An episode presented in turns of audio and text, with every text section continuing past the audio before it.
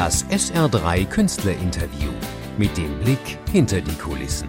Auf SR3 Saarlandwelle. Immer wenn Stars bei uns zu Gast sind. SR3. Am 7. Juli kommt Peter Maffay in die Region, in die Rockhall in Esch in Luxemburg. Eins von nur sechs Konzerten in diesem Sommer und SR3 ist mit dabei. Und da will ich wissen, was für eine Show wir erleben. Peter ist mir zugeschaltet. Grüß dich. Christian, ich freue mich. Sag mal, unsere Region, die Strecke Luxemburg-Saarbrücken, die musst du ja kennen wie die Heimatstrecke. Denn zwischen den fröhlichen Wellen von Radio Luxemburg und der Europawelle Saar bist du seit über 50 Jahren regelmäßig gependelt. Ja, jetzt, jetzt wächst du lange, lange Erinnerungen wieder, bringst du wach. Äh, in der Tat, also gerade am Anfang war ich ziemlich oft in eurer Gegend äh, und das auch mit sehr viel Freude. Ich habe ja da auch ein paar gute alte Bekannte, die Motorrad leidenschaftlich sind und war also auch oft bei euch in Saarbrücken, weil mich andere Freundschaften äh, nach dorthin verbinden. Also ich freue mich, dass wir jetzt nach einer längeren Pause wieder in eure Ecke kommen und, und ja, bald ist es soweit. Sommerkonzerte, ob draußen oder in der Halle, sind was Besonderes. Auch für dich und die Band? Ja, es ist auf, auf jeden Fall noch gesünder. Wenn du einen schönen Abend erwischt mit einer guten äh, Fangemeinde, gut gelaunt und ein schönes Wetter und so weiter, kann man eigentlich sich nicht mehr wünschen für ein Konzert. Das kann wirklich traumhaft sein. Und das hoffen wir diesmal auch, auch wenn wir in Luxemburg nicht draußen, sondern drinnen spielen. Äh, dann würden wir den Sonnenschein abends auch nach innen mitnehmen. Und wenn es nicht anders geht, dann mit Sonne in der Nacht. Mhm, es ist irgendwie banal. Wolfgang Niedecken hat mir letzte Woche erzählt, im Sommer ist weder im Publikum noch in der Band jemand erkältet. Und man muss keine Angst haben und kann dann lockerer aufspielen. Ja, nein.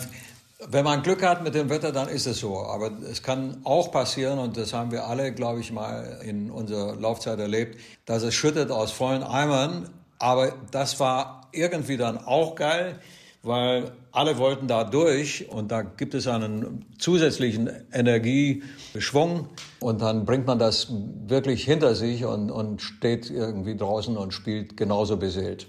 Maffei und Band, das ist einfach perfekter, toller Sound. Ich rede jetzt nicht von den langen Soundchecks, ähm, bis es passt. JB Myers, Karl Carlton und du, drei Gitarren, Pascal Krawetz könnte auch. Da bleiben ja keine Rockwünsche offen, gitarrentechnisch. Christian, wir waren immer schon gitarrenorientiert. Das ist für mich das Hauptinstrument dessen, was ich tue. Schön, dass Pascal die Tasten drückt und zwar so gekonnt, wie er es macht, ist das wirklich eine Freude. Aber meine Priorität, mein Schwerpunkt, das sind Gitarren. Und äh, du hast gerade ein paar Namen genannt von Gitarristen, die sehr unterschiedlich sind in ihrer Stilistik. Aber wenn man das miteinander verbindet, dann ergibt das wirklich einen fetten, guten Sound. Das passt auch zu unseren Kompositionen, die ja sehr stark gitarrenmäßig orientiert sind.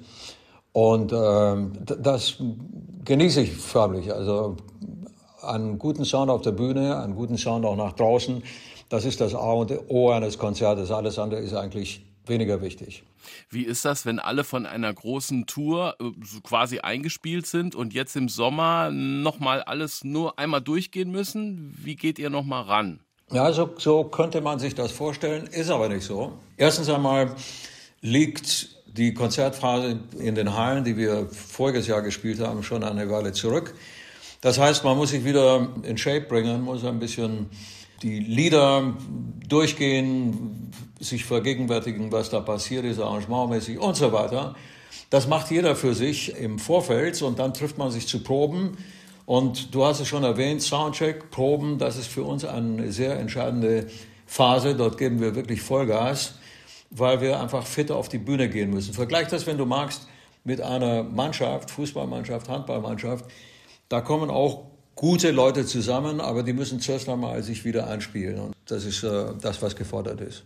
Du hast gerade den 40. von Tabaluga gefeiert. Die Songs des kleinen grünen Drachen haben sich ja wunderbar in die Liste der Mafia-Hits eingefügt. Irgendwie ist Tabaluga ja bei jedem Konzert mit dabei.